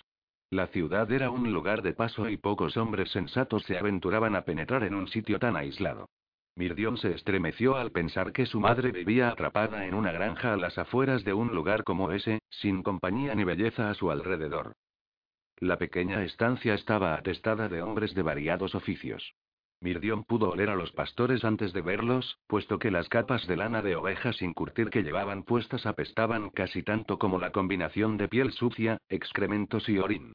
Con un estremecimiento apenas disimulado, Mirdión se acercó a un hombre corpulento que estaba tras el mostrador, llenando las jarras con algo que parecía cerveza y que salía de unos grandes barriles. Los dedos gordos y peludos de aquel individuo repugnaron a Mirdión, sobre todo cuando vio que el tipo se limpiaba la nariz con la manga, se sorbía los mocos y luego escupía sobre el suelo sucio. Eres forastero, dijo el posadero sin que viniera a cuento. Tenía el rostro afeado por una acentuada bizquera, y una barriga inmensa. Mirdión se acordó de Gron en Bedulamium y comparó a los dos hombres mentalmente. Al menos aquel individuo parecía más alegre, aunque no menos sobornable. Sí, soy de Segontium, aunque llevo seis años viajando. He venido a ver a mi madre, la dama Branwin, que vive por aquí. Y para buscar a un hombre llamado Gruffith. El posadero se quedó mirando fijamente a Mirdión, frunció los labios y al fin decidió sonreír y mostrarle un buen número de dientes podridos. Vaya, chico, pues has tenido mala suerte en los dos casos. Gruffith viene de vez en cuando, pero ahora no está aquí. Respecto a la dama Branwin y tu madre, no, Está chiflada. Muchos hombres se volvieron para mirar a Mirdión y uno de ellos le dio un codazo a su vecino. ¿Entonces tú eres el medio demonio? preguntó de forma brusca. ¿Estás hablando conmigo? preguntó Mirdión con educación. Sin embargo, la ceja que había levantado y la frialdad de su tono consiguieron aturullar al pastor, que no fue capaz de articular más que frases incompletas e incoherentes. Ey sí y perdonadme, señor tartamudeó el hombre mientras el posadero lo fulminaba con una mirada llena de desdén. No le hagas caso. Si no encuentra a nadie dispuesto a escucharle habla solo y nunca sabe cuándo tiene que dejar la puñetera lengua quieta detrás de los dientes. Pasa demasiado tiempo con las ovejas, no sé si me comprendes, dijo el posadero con una mirada desagradable. Soy Mirdion Merlinus de Segontium, el sanador de la corte del emperador Ambrosio, gran rey del oeste. ¿Te parecen bien mis credenciales? No soy nadie para discutir con los que están por encima de mí, señor, dijo el posadero con la cabeza gacha en señal de disculpa. ¿Necesitaréis una estancia? ¿Comer algo? La chica se ocupará de ello. Y yo me encargaré de encontrar a Gruffith para vos, señor. Sería un honor para mi posada que os quedarais aquí. Después de descubrir que aquella arrogancia, o el estilo aspar, como solía llamarlo en memoria de su padre biológico, era una manera rápida y efectiva de conseguir lo que deseaba, Mirdión, agotado, le dejó el caballo al mozo de cuadra y trepó penosamente por las desvencijadas escaleras que subían hasta la habitación del ático. Cuando la criada le abrió la puerta, el sanador suspiró con desánimo al ver que la estancia era repugnante. Estaba llena de excrementos de ave, las regurgitaciones de, al menos, una lechuza, y el polvo de varios años. La chica percibió la reacción del huésped y le ofreció ayuda con timidez. Si mi señor lo desea, puedo limpiaros la habitación, sobre todo si vais a pasar un tiempo aquí. Sois el primer huésped de la casa desde y bueno y desde hace años. Te agradezco la oferta y, en efecto, apreciaré cuanto puedas hacer al respecto. De momento necesito agua caliente tan pronto como sea posible. ¿Y comida, señor? ¿Os apetece comer algo? Sin pensarlo, Mirdión respondió con más franqueza que de costumbre. ¿Sobreviviré a la experiencia? La criada se puso tiesa como una vela. La cocinera es mi madre, señor. Tal vez no pueda compararse a lo que soléis comer, pero no emplea hortalizas podridas ni carne pasada. Utiliza sal limpia, no deja la carne mal cocida y tampoco escatima con las raciones. Somos pobres, señor, pero no engañamos a nadie, ni siquiera Brichan culo gordo, cuyas costumbres no son precisamente limpias. Mi madre y yo hacemos cuanto podemos por mantener arreglada la posada, pero no damos abasto, señor. Mirdion sintió vergüenza. ¿Cuántas veces más tendría que equivocarse para ver por fin el mundo desde los ojos de los débiles y los desamparados? Lo siento, muchacha. Tráeme cualquier cosa que pueda calentar el corazón de un hombre frío y malhumorado. Solo puedo alegar que ha sido un día lleno de frustración y he descargado la rabia sobre ti. Revolvió su monedero y sacó una moneda de cobre. Te pagaré para que limpies la habitación y te agradeceré cuanto puedas hacer para que me sienta más cómodo. La chica aceptó la moneda y la cogió con cuidado, como si fuera a desvanecerse en cualquier momento. Es la primera vez que tengo una moneda de verdad, señor. ¿No recibes un salario por trabajar en la posada? preguntó Mirdion con curiosidad. Oh, no, señor. Soy hija bastarda de Brichan, igual que mis dos hermanas pequeñas. Mamá trabaja para que nos acepte a pesar de que él ya tiene a otra mujer, una verdadera cerda que nunca mueve el trasero por nada. Las cejas de Mirdión se fruncieron ante la antipatía que sintió de repente por el grasiento posadero. Comprendió la situación apremiante de una mujer con tres hijas pequeñas y supuso que un techo sobre sus cabezas y el hecho de poder llenar la barriga justificaban cualquier compromiso, puesto que las alternativas resultaban desalentadoras. También pagaré a tus hermanas para que trabajen para mí. ¿Cómo te llamas, muchacha? Brichan dice que mi nombre es pagano, pero a mamá la trajo su padre por el mar cuando ella no era más que un bebé y me llamó Kite, señor, el hipocorístico de Kaidlin, aunque respondo a cualquier nombre. Mirdion le cogió una mano y le abrió los dedos para examinarle la palma. Tenía unas manos delicadas pero fuertes, llenas de cicatrices y callosidades y, sin embargo, aquellas uñas limpias y bien cortadas parecían pequeñas conchas rosadas. Tenía la piel dura, pero también los dedos largos. El sanador notó que los huesos que escondía la carne eran de gran belleza. Sin pensarlo, le levantó la mano y se la llevó a los labios para besar aquella palma curtida por el trabajo. Kate se sonrojó y receló de él, pero Mirdion la tranquilizó enseguida. No necesito que nadie me caliente la cama, lo único que te pediré será que trabajes duro y de forma honesta. ¿Podrás hacer eso por mí, Kate? Sí, señor, respondió ella antes de agachar la cabeza y retroceder, medio enamorada ya por la amabilidad y la gracia que le había demostrado Mirdion. Entonces os traigo agua caliente y algo para cenar, ¿no? Bride y Rual susurró Ambrosio con poco más que la exhalación de un suspiro. ¿Por qué no quieres besarme? Me ofreces tu cuerpo sin demasiados problemas, pero no tu boca. ¿Tan asqueroso te parezco? Bridey estaba tendida bajo el cuerpo agotado de Ambrosio, con el cabello castaño rojizo extendido sobre el delicado camastro como una mancha de sangre a punto de secarse. La mandíbula y la blanca nuez de su garganta se agitaron con un leve espasmo al pensar en la oportunidad que había perdido de volver a ver a sus hijos, pero luego sonrió de aquel modo soñoliento que sabía que conmovería al gran rey. Digáis lo que digáis, no soy más que una sirvienta, mi señor. Comparto la cama con vos, pero os pertenezco a pesar de vuestras palabras. Lo único que poseo es mi alma, que sigue siendo picta, y no puedo brindar mi alma al enemigo. Tenéis mi corazón, pero me guardaré de entregaros mi espíritu, por lo que no puedo besaros. Podéis pedirme cualquier cosa menos eso. Ambrosio se apartó de manera que ella solo pudiera verle el largo y poderoso espinazo y el pelo corto y rizado. Se sintió dividida entre el deseo de acariciarle el arco de la espalda y el impulso de coger un cuchillo, que solía dejar con indiferencia sobre la mesilla, para clavárselo hasta la empuñadura. Sin embargo, sabía que el cuchillo no era lo bastante largo para provocarle heridas graves al gran rey, como tampoco albergaba un deseo verdadero de matarlo. Jamás volvería a ver a sus hijos si llegaba a cometer un acto semejante y tenía la vana esperanza de que Ambrosio acabaría cansándose de ella y le permitiría marcharse. Al igual que los pictos, que habían forjado su juventud y su madurez como mujer, tenía paciencia.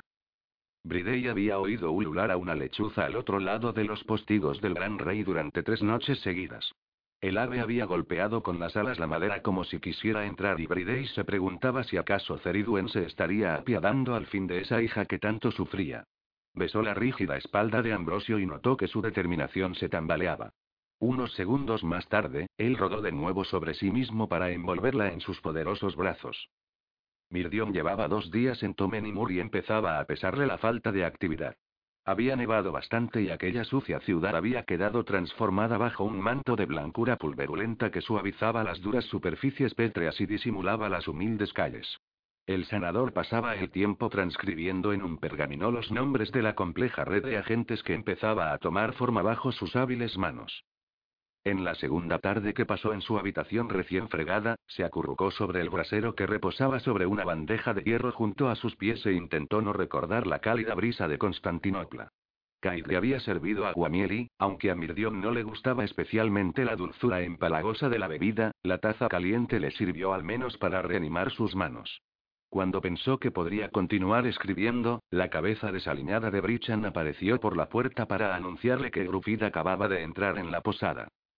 Invita al caballero a tomar algo conmigo, Brichan, y trae una jarra de cerveza y dos tazas. Si Grufid pone reparos, dile que le pagaré por las molestias tanto si me lo reclama como si no. Seguro que vendrá para poder beber cerveza gratis, resopló Brichan antes de marcharse. Mirdion recuperó los ánimos perdidos. Se pasó la mano por el pelo y se lo recogió, más que por vanidad, para aparentar más edad. Llamó a Kate y le encargó que le pidiera a su madre que cocinara algo saciante tras explicarle que tenía que recibir a un huésped indigente que probablemente demostraría un apetito voraz. Kaika sintió ante la petición y, mientras bajaba de nuevo por las oscuras escaleras, se cruzó con un hombre de dudosa reputación. Este subía en compañía de Brichan, que a su vez iba cargado con una jarra de cerveza y dos tazas de barro. Mirdion se levantó para recibir a su invitado, a pesar de que eso lo obligaba a doblarse casi por la mitad debido a la poca altura de las vigas. Por favor, siéntate, Gruffit dijo con educación mientras señalaba el único asiento de la estancia. Eres mi invitado, por lo que me sentaré en el camastro. Mientras cumplía con lo dicho, contempló a su presa doblar su cuerpo duro sobre el precario taburete. Sentado, Gruffit parecía no tener huesos ni suponer amenaza alguna. Su apariencia era completamente relajada. Si bien cualquier otro hombre habría demostrado cautela y recelo, él había conseguido presentarse como un lerdo desinteresado. Sus ojos no parecían estar evaluando las consecuencias del encuentro. Llevaba el pelo enmarañado y con ramitas enredadas entre los indomables rizos, mientras que su ropa, si es que los harapos que llevaba merecían ese nombre, era descuidada y estaba llena de manchas de comida. Mientras servía cerveza a su visitante, el sanador vio las cicatrices que rodeaban aquel cuello tan musculado.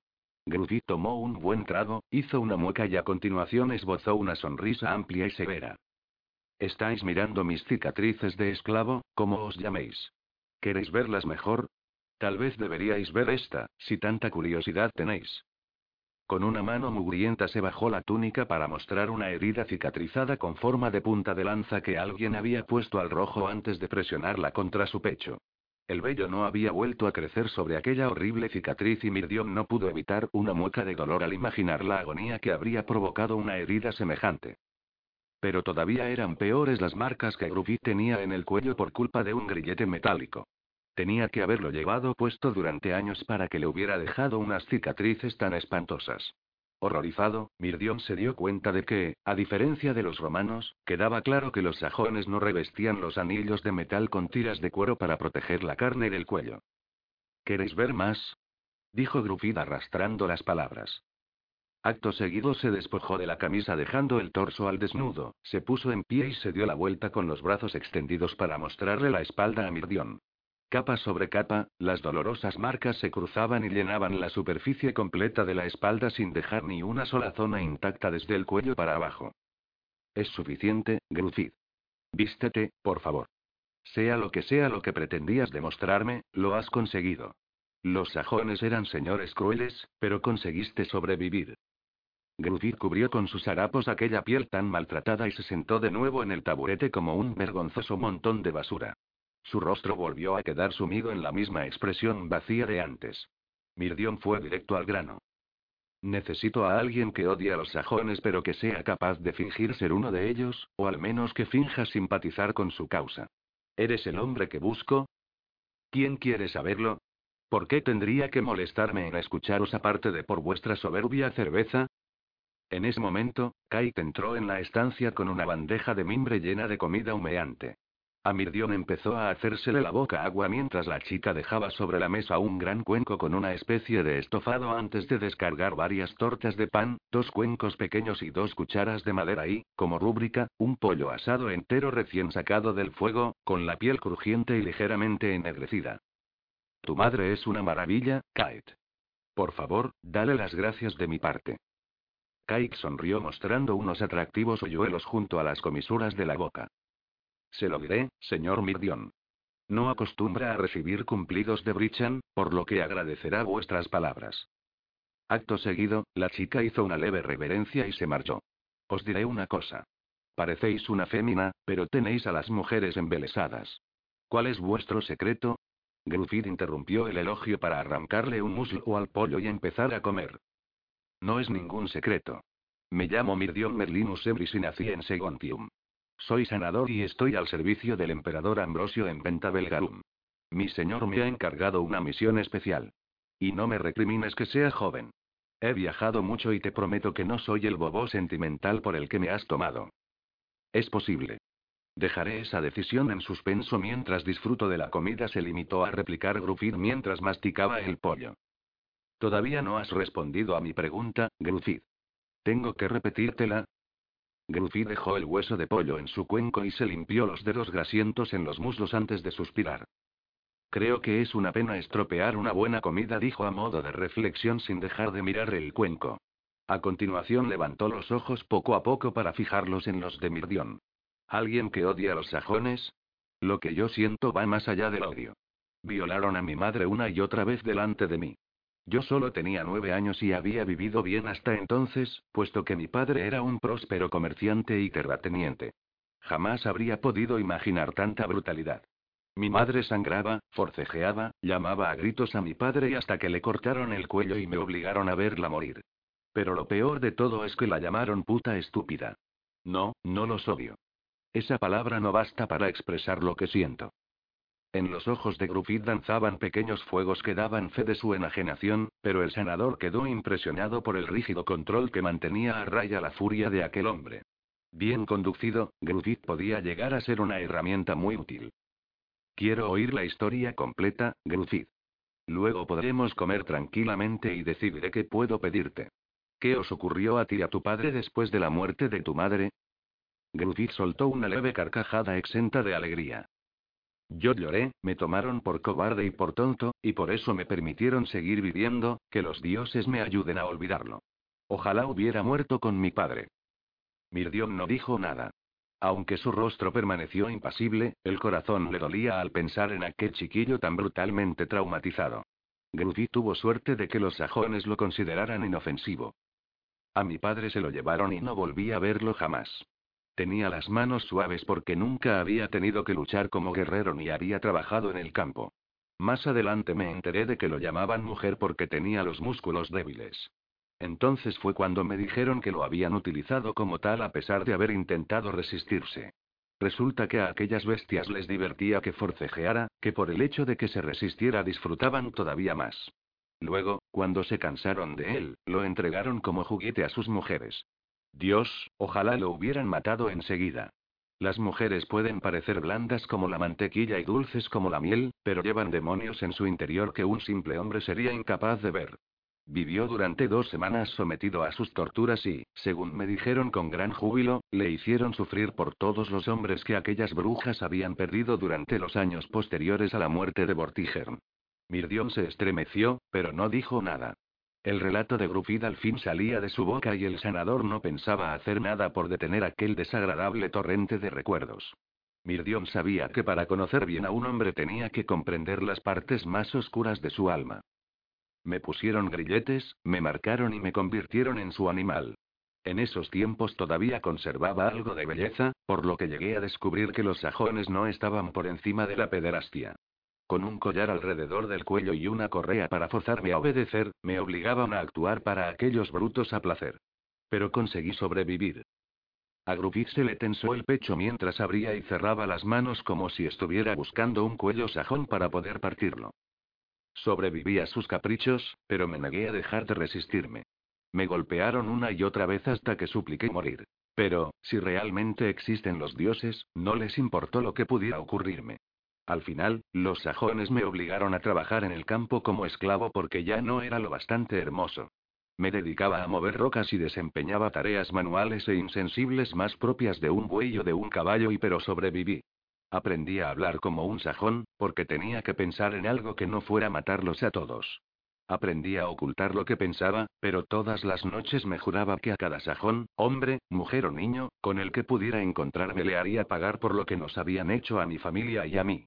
Y descubrí que la venganza es un incentivo poderoso para mantener a un hombre con vida. Así es.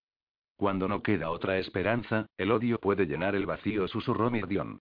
Recordaba una fría noche en la que había estado esperando que a Vortigern se le antojara ejecutarlo. Ese recuerdo lo llevó de forma inexorable a pensar en su querida abuela, Olwein, envuelta en un sudario después de haber sido asesinada por el rey celta.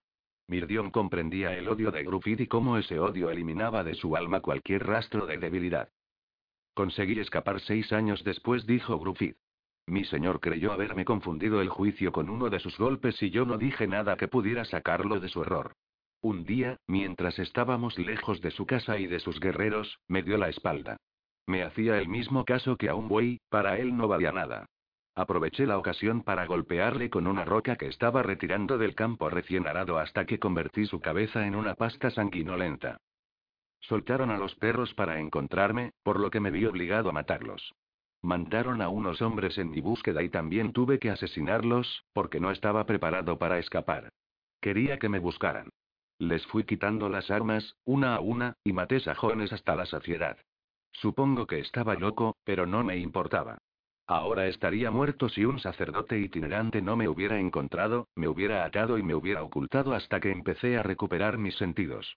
Consiguió sacarme de Difed haciéndome pasar por un acólito, aunque no recuerdo gran cosa acerca de ello. Supongo que era un buen sacerdote y que conocía bien los bosques, porque consiguió que los sajones no le capturaran. Me enseñó a trabajar la madera y me obligó a recuperar mis cabales recordándome que mi madre querría que conservara la vida. Cuando lo mataron unos ladrones en Toui, tomé la decisión de vivir de este modo. Mirdion siguió escuchando en silencio. No puedo hacer nada por vos, Mirdion tres nombres. Mato sajones porque es la única manera de poder dormir por las noches y olvidar los ojos de mi madre mientras le cortaban el cuello. No llegaron a contarme cómo murió mi padre, como tampoco me enteré de los detalles de las torturas que sufrió, por lo que mi mente crea un horror tras otro para intentar llenar ese vacío. Puedo fingir que soy un hombre, pero sigo siendo el buey uncido al arado. Sigo viviendo de los desechos de los demás, más podridos que los restos con los que se alimenta a los cerdos. Finjo ser humano, pero no lo soy. El silencio posterior fue tan absoluto que Mirdion pudo oír el crepitar de las ascuas del brasero. El motivo por el que empezaron a llorarle los ojos podría haber sido el humo, pero sabía que las lágrimas que amenazaban con brotar eran fruto de la empatía y de la tristeza. Gruffith bebió un trago largo con los dedos firmes. Su rostro mostró de nuevo una expresión vacía, del mismo modo que un autocontrol férreo obligaba a esos horrores insomnes de su memoria torturada a retirarse tras unos postigos invisibles. Y, a pesar de todos los dictados del sentido común, Mirdion no tenía ni la más mínima duda de que ese homicida desaliñado sería crucial para el futuro del país y de su propio destino. Tras los postigos de ese primitivo ático, una ráfaga de nieve azotó la posada y una fría brisa revolvió el aire de la pequeña estancia. La madre parecía susurrarle a Mirdion que había nacido para un gran fin a medida que iba dejando en sus manos las herramientas, una a una. Ahí estaba la primera arma, un hombre al que una crueldad imposible y una soledad dolorosa habían convertido en peligroso. Ya sabes lo que debes hacer, hijo mío, susurró la voz de la madre en la corriente de aire gélido. Si me desobedeces, tu mundo desaparecerá para siempre. Tú eliges.